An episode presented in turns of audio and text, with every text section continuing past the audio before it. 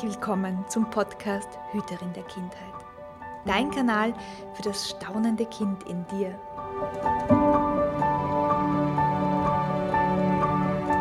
Hier erhältst du Wissen in den Bereichen Pädagogik, Entwicklung und Yoga sowie glückliche Kinderaugen und Ideen für mehr Schabernack im Alltag.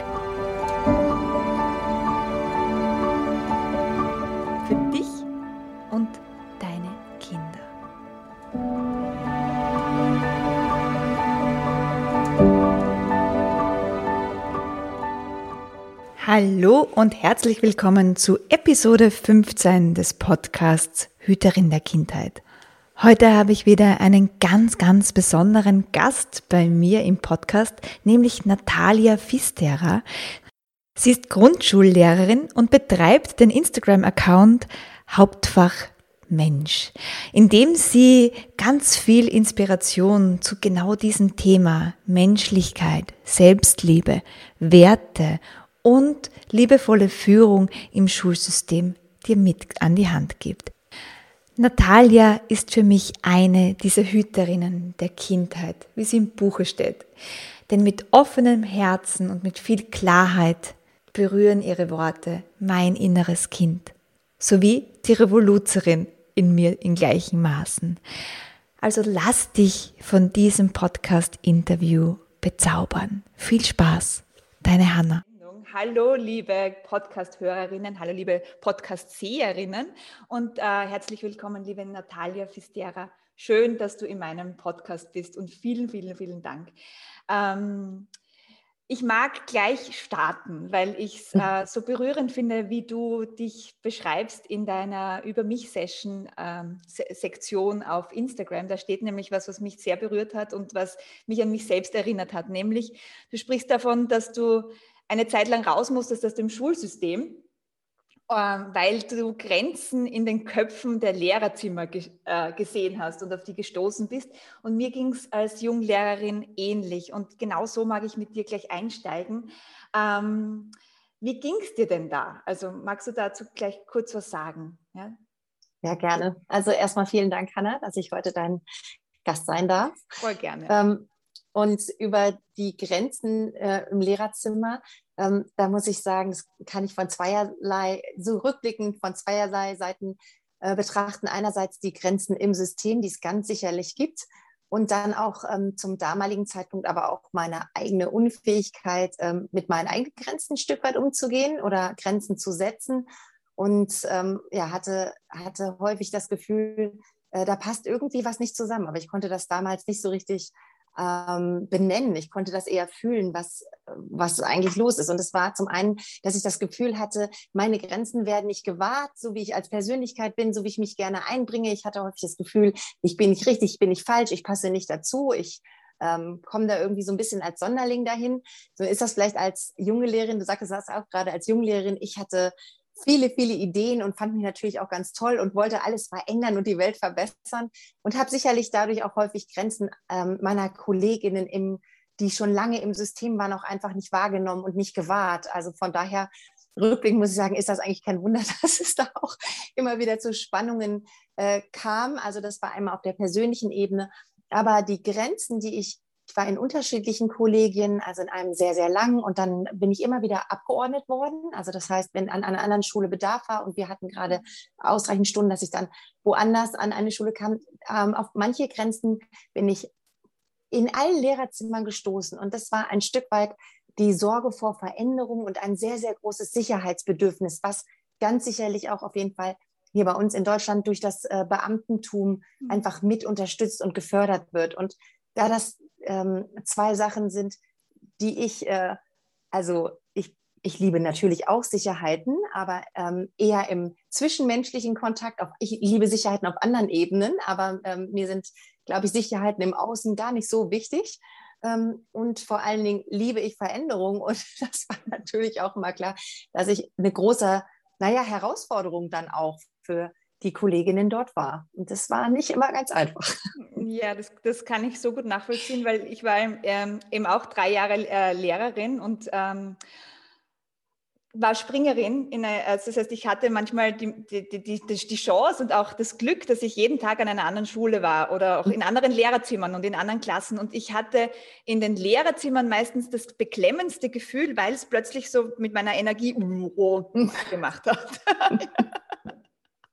Und ich kann das so gut nachvollziehen, was du sagst, äh, dass, dass, dass es da Grenzen gibt äh, und auch, ähm, nein, Grenzen wollte ich nicht sagen, aber Ängste, Ängste vor Veränderung. Mhm. Also da kommt, also ich habe das richtig gespürt, da kommt so eine junge Lehrerin, ambitioniert und engagiert, mit ganz viel Liebe, ja, aber auch ganz grün hinter den Ohren.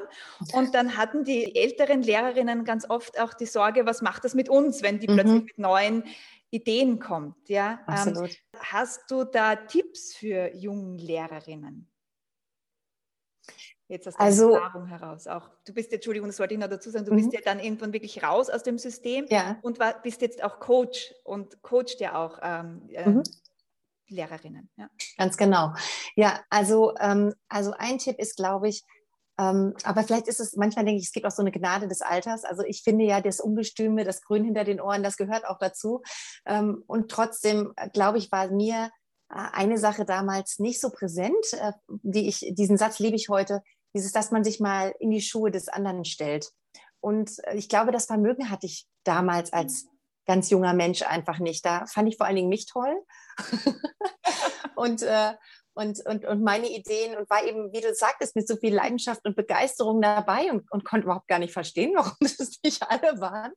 Und, und ähm, genau das, was du sagtest, das Vermögen, sich auf die andere Seite zu stellen, zu schauen, okay, wie ist das, wenn man seit vielen Jahren äh, in dem System ist? Vielleicht ist, wie ist es auch, wenn ich vielleicht gerade in einer Situation bin, wo ich auch Schwierigkeiten mit Eltern oder innerhalb meiner Klasse habe oder es ist ja nicht in allen Kolleginnen harmonisch, ja? Wie ist das, wenn es Konflikte mit Schulleitung gibt? Vielleicht ist, ähm, und, und diese Sachen waren mir überhaupt gar nicht präsent.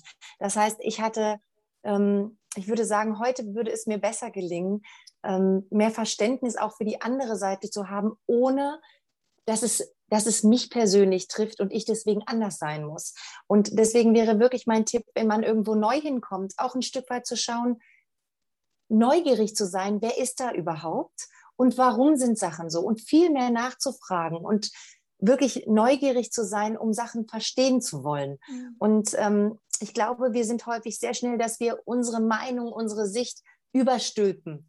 Auch unbewusst, einfach weil wir natürlich überzeugt sind, dass das, wie wir das sehen, wichtig ist und richtig ist. Und dadurch passieren, glaube ich, häufig in der Kommunikation Sachen, dass man inhaltlich sogar, vielleicht sogar auf einer Ebene ist, aber dadurch, dass ich den anderen emotional nicht mit ins Boot nehme, dadurch, dass ich den anderen nicht, nicht verstehe oder auch nicht verstehen will und da vielleicht auch dann in der Kommunikation, ja, zum Beispiel nicht bereit bin, vielleicht was zu paraphrasieren, was zu spiegeln, einfach miteinander im Kontakt zu sein, dass dadurch Missverständnis und ein Ungleichgewicht entsteht, was einfach unweigerlich zu Konflikten führt. Deswegen wirklich mein Tipp, auch wenn du irgendwo neu bist, dann, äh, dann darfst du so sein, wie du bist, aber die anderen dürfen es auch so sein und zwar ohne Bewertung. Und dann kann man den Raum so langsam einnehmen und schauen, wo kann ich von dir was lernen? Denn genauso wie jemand was von mir lernen kann, kann ich immer auch was von meinem Gegenüber lernen. Und wenn ich da offen und neugierig bin und nicht alles persönlich nehme, was vielleicht auch erstmal ein bisschen mit Zurückhaltung ähm, einhergeht, dann glaube ich, ähm, ist das eine Hilfe für beide Seiten. Oh, das hört sich nach einem großen Lernfeld an. Meins war es das definitiv. ja.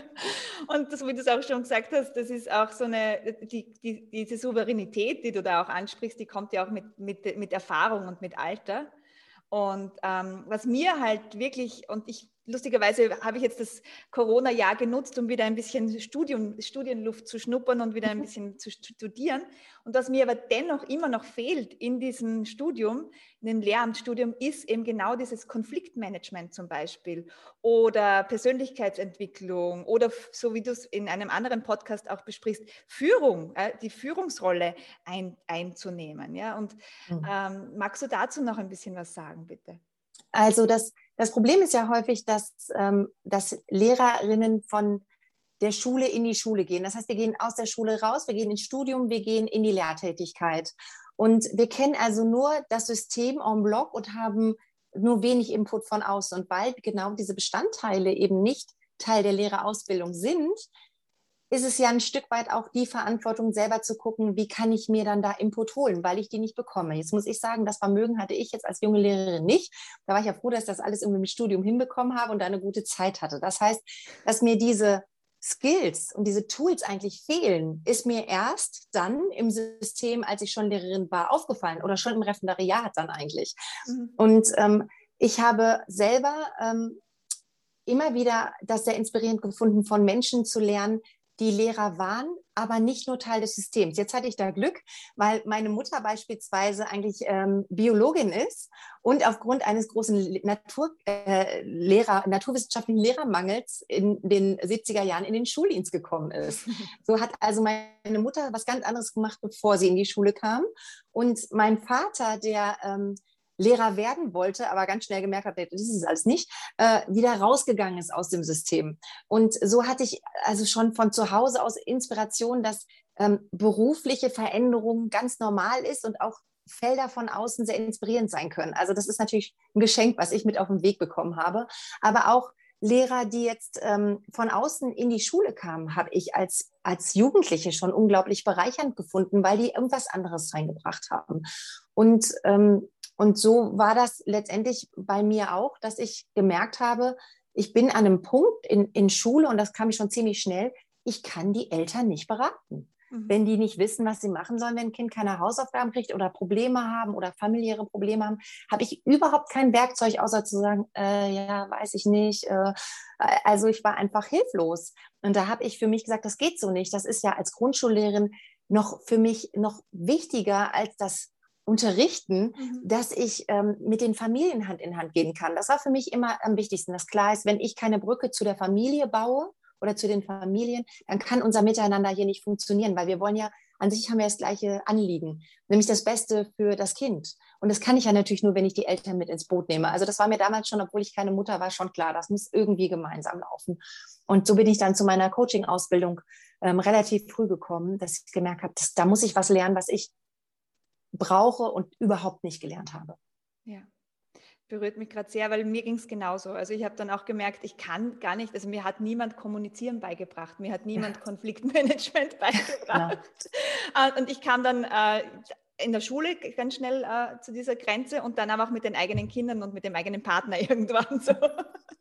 Die, die spiegeln ja immer am schlimmsten. Ja, genau. Und somit war es bei mir dann auch eine, eine, eine Coaching, äh, Coaching-Ausbildung, die mir wirklich mhm. dann Werkzeuge mit an die Hand gegeben hat. Ja?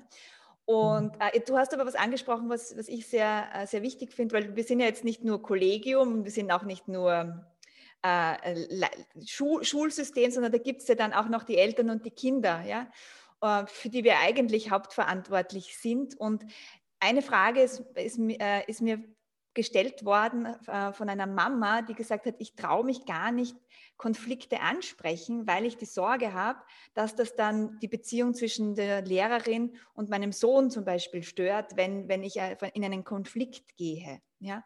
Und das kann ich, also diesen Schmerz kann ich so gut nachfühlen, ja, weil es, es kann passieren. Ja? Also wenn, ja. wenn, wenn da jemand unreflektierter vor dir sitzt, das kann ja wirklich passieren. Und wie könnte man damit umgehen mit solchen Situationen? Als, als Mama jetzt.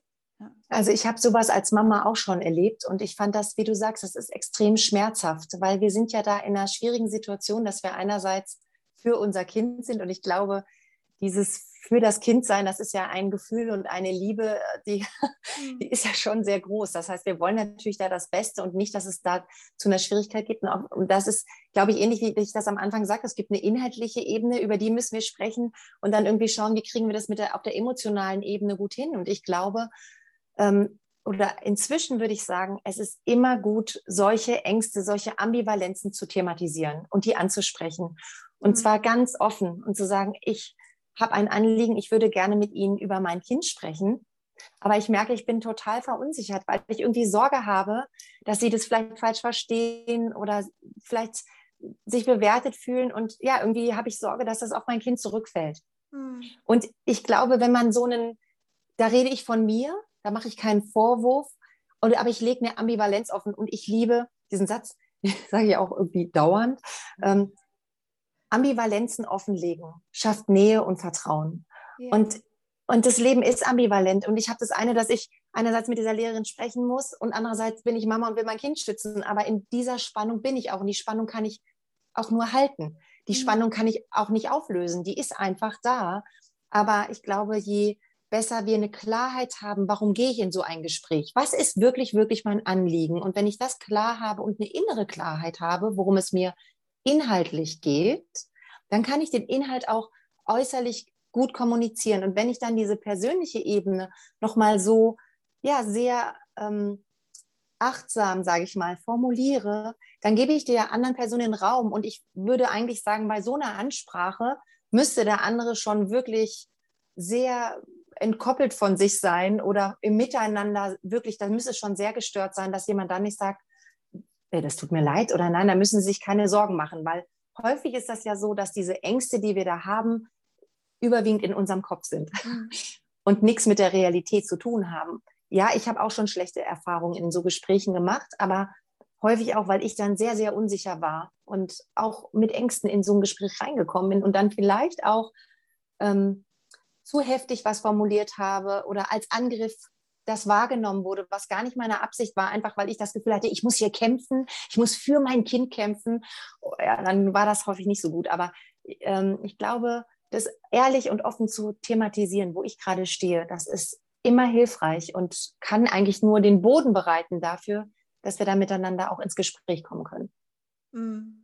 Und wahrscheinlich, also wenn ich es jetzt von der Perspektive des Lehrers oder der Lehrerin sehe, ist es im Endeffekt dasselbe, weil manchmal sind ja auch so, ich kenne das, ja, also im, im, Lehrerzimmer gab es dann oft so, oh, heute habe ich Elterngespräch und immer mit, oh, ja, wenn, wenn man dann schon mit so, mit so einem Schild reingeht in, in, in so ein Gespräch, das, äh, das kann ja auch nur dann nach hinten losgehen. Also es ist ja auch Absolut. auf der anderen Seite dasselbe, ja, also mhm. einfach schauen, wie, wie ähm, Ambivalenzen aushalten, fand ich sehr schön. Ja? Also diese, mhm. diese Spannung, Spannung stehen bleiben und, mhm. und, und das Ziel schon vor Augen haben für, für, für alle. Das ja. nehme ich jetzt gerade mit. Danke dir. Mhm. Ja.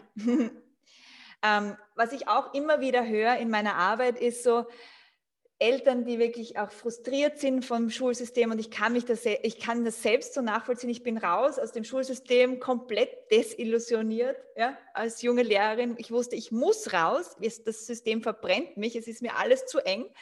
Äh, mittlerweile weiß ich, ich bin auch aber auch äh, einfach keine Beamtin oder Angestellte, sondern ich liebe es, Unternehmerin zu sein und ich halte das gar nicht aus, wenn mir jemand von außen irgendwelche Zusternrahmen gibt. Das war aber auch ein Prozess. Aber was ich, worauf ich hinaus will, ist Eltern, die dann sagen, wow, mein, dieses Schulsystem, das kriegt meine Kinder nicht. Ja? Und ich war dann auch so, dass ich sagte, nein, und dann wird es halt eine Privatschule und, und dann bin ich voll dagegen. Im Endeffekt sind wir dann doch mit unseren Kindern in normale öffentliche Schulen aus, ganz bewusst, äh, weil ich mich eben nicht aus der Verantwortung meines Erachtens rausziehen mag. Ähm, weil es mir wichtig ist, dass wir im Dialog bleiben, so wie du es auch vorher schon angesprochen hast, ja, dass, dass wir diese Ambivalenzen aushalten und, und, und Fragen stellen und, und ähm, Teil dieses Systems sind. Ja? Mhm. Hast du dafür Eltern, die, ähm, die so in dieser Zwickmühle sind? Ja? Ist es eine soll es eine Privatschule sein? Soll es eine, bleibe ich im Schulsystem, im Öffentlichen? Hast du da Ideen, Tipps, Impulse?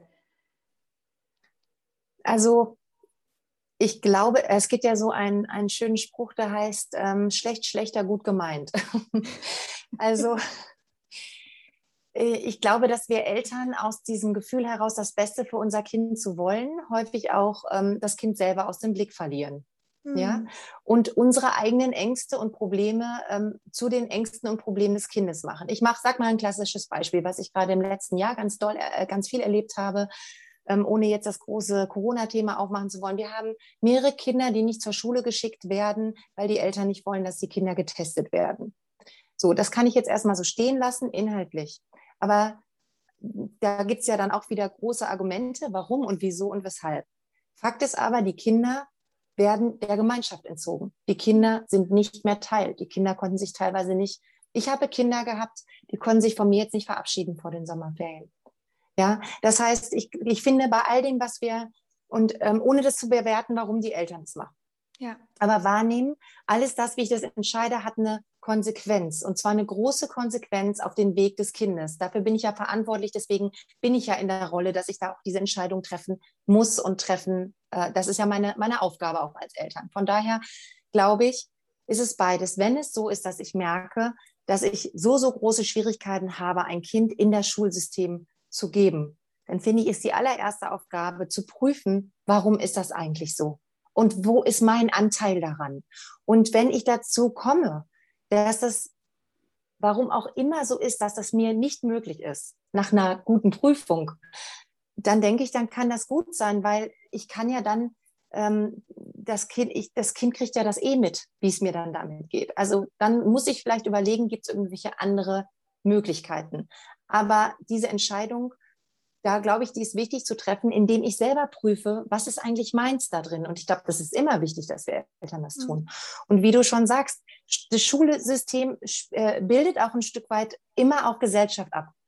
Und ähm, das es ist schwierig, bestimmte Sachen auszuhalten. Ja, da gibt es Spannungsfelder, da gibt es Ambivalenzen. Ich finde nicht alles toll. Ich kann aber mein Kind ja von zu Hause so auch stark machen und befähigen, mit solchen Situationen auch umzugehen. Ja, und wir haben hier auch beim Mittagessen eine Diskussion, wie Entschuldigung, scheiße Schule ist und wie blöd das alles ist und dass sie da nicht mehr hinwollen. Und dann, ähm, ja, dann mache ich zum Beispiel, machen wir mittags, dass ich frage, was war heute gut? Drei Sachen, die heute gut waren. Und es war immer auch etwas gut. Das heißt, mhm, ähm, es ist auch eine Resilienzerfahrung. Ja, ja, mit solchen Umständen klarzukommen. Und ich denke, man muss da gut abwägen. Ja, das ist ja immer in so Prozessen wenn ich selber merke, ich komme damit überhaupt nicht klar und das geht mir so gegen Strich oder wir merken, wir als Familie können das nicht, dann kann es gut sein, zu dem Schluss zu kommen, dass man eine andere Alternative sucht. Aber dann, weil wir ja alle auch irgendwie dahinter stehen müssen. Und genauso wie du gesagt hast, wir haben uns dann entschieden, dass wir das aber trotzdem machen. Und ich glaube, das ist wichtig, ich glaube, ein Kind kann die schwierigsten Umstände und Situationen dann auch aushalten, wenn es weiß, ich habe meine Eltern, die stellen sich nicht vor mich, sondern die habe ich in meinem Rücken und die mhm. stärken mich und die sind auch da.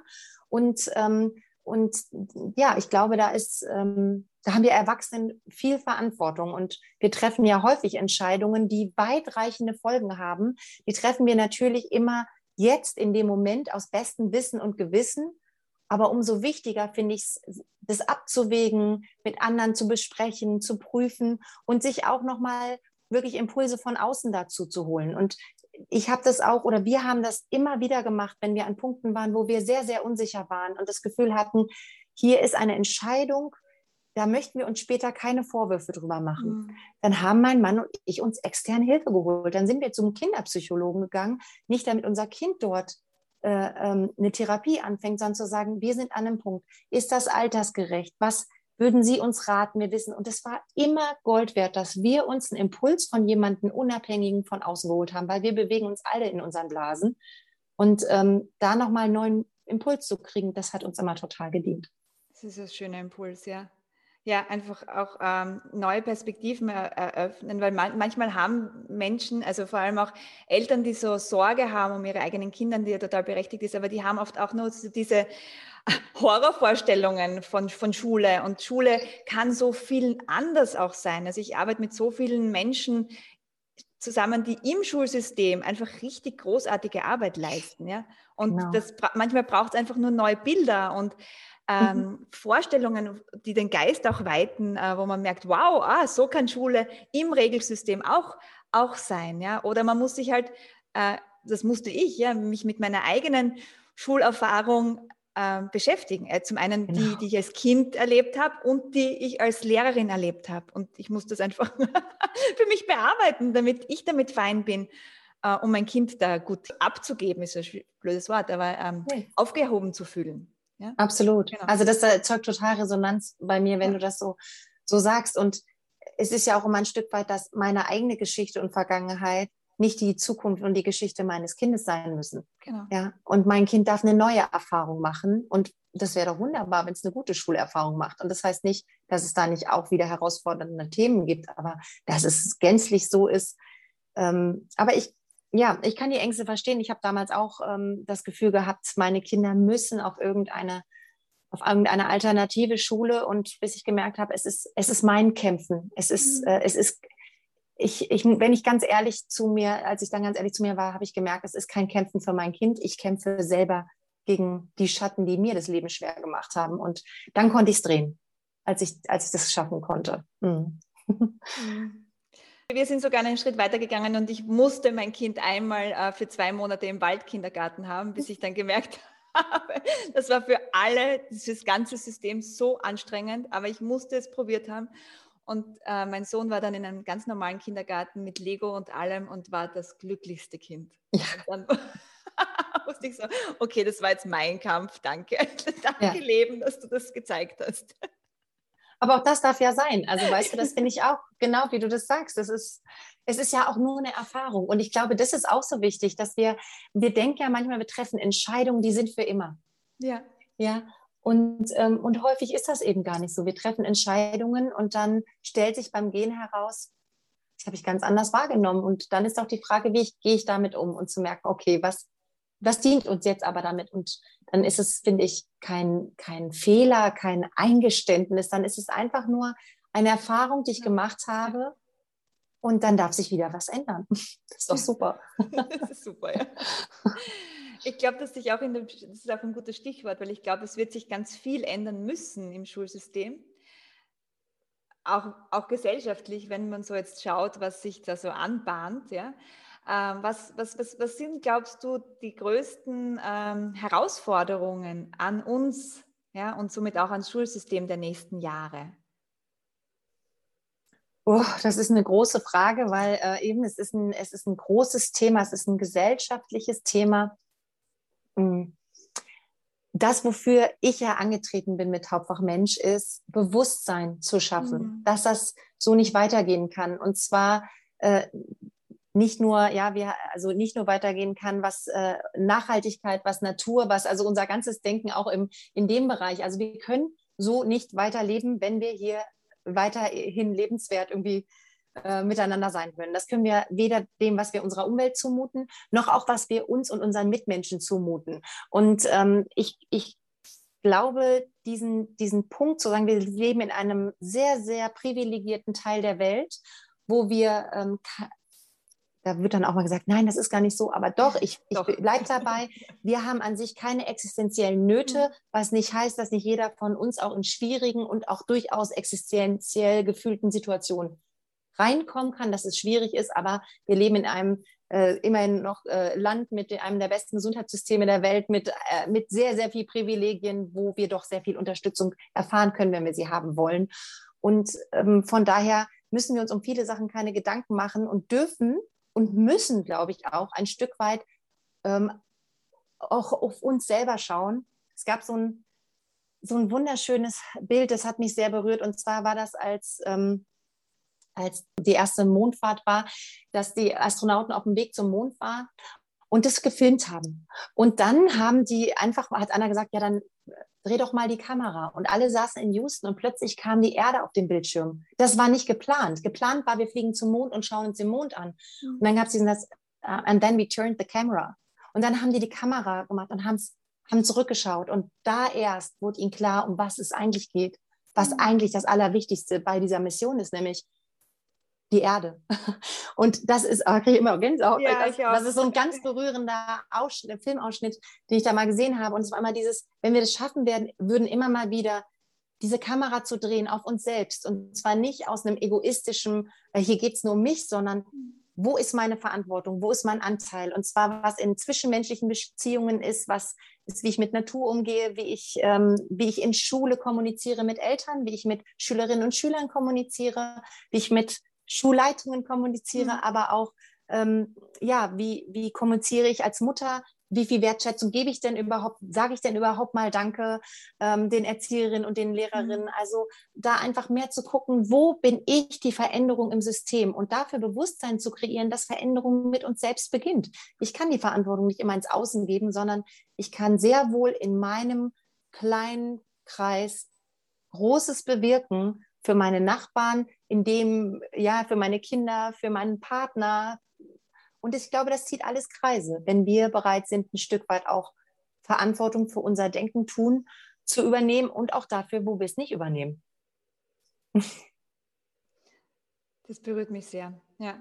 Weil es ist das, eigentlich das, was du gerade sagst, das, was die Yogis Karma nennen, ja. Also, dass man einfach Samen sät und die dann irgendwann, wahrscheinlich vielleicht zehn Jahre, 20 Jahre, 100 Jahre später irgendwann mal aus, auf, austreiben, aber dass das einen Unterschied macht und mhm. das, ähm, das Bild mit dem immer wieder mal die Kamera schwenken und, und, und schauen, was ist wirklich wichtig und ist es wichtig, dass dass wir eine saubere Wohnung haben oder dass wir das alles einzahlen in dem Zeugnis steht oder pff, ja, ist das wichtig? Nein, ja, in den meisten mhm. Fällen nein, gar nicht. Mhm. Ja. Ähm, das ist doch ein, ein wunder, wunderschönes Schlusswort äh, an dieser Stelle. Ja. Ich mag noch schnell den Zuhörerinnen und Zusehern äh, sagen, wo man dich findet, weil du hast einen ganz, ganz, ganz großartigen Instagram-Account, äh, worauf, wo, wo, wo ich dich auch gefunden habe, der nennt sich Hauptfach Mensch. Ja? ja. Da, da postest du äh, ganz berührende ähm, Texte und ich kann mir da als Mama ganz viel mitnehmen, ich kann mir als Pädagogin ganz viel mitnehmen und ähm, ja, es berührt mich gerade sehr, wenn ich da auf deiner, auf deiner Seite bin. Gibt es sonst noch was, wo man dich äh, äh, erreichen kann? Äh, oder magst du ja, dazu sagen? Vielleicht sogar, wenn diese Folge erscheint, schon auf meiner Homepage. Das werde ich dir dann aber noch zukommen lassen. Voll gerne. Ja. ähm, das ist wirklich auch ein Thema, was im letzten Jahr, wo ich gemerkt habe, ich muss meine Energien bündeln, die sollte schon letztes Jahr online gehen. Ja, und dann waren ja plötzlich alle drei Kinder zu Hause. und ich habe gemerkt, das ist etwas, das, das geht gerade nicht, weil ich möchte ich möchte es mit Liebe fertig machen, damit auch Liebe mhm. drinsteckt und äh, nicht als ein To-Do abhaken, damit es endlich veröffentlicht wird. Und ähm, so habe ich mich in Geduld üben müssen. Ähm, aber ja, das wird jetzt bald so sein und dies ist dann unter www.hauptfachmensch.de wird man die finden. Äh, genau, einmal das, was ich mache, wofür ich stehe und dann auch äh, gibt es auch einen Blog. da ist auch schon was drauf. da bin ich schon ja. sehr gespannt drauf. Super. Liebe Natalia, vielen, vielen Dank, dass du dir die Zeit genommen hast und danke für deine berührenden Antworten und für dein Wirken und für dein Sein. Das ist wirklich ähm, ja, ein großes Geschenk für, für die Menschen, die du berührst damit. Danke dir. Vielen Dank. Ja.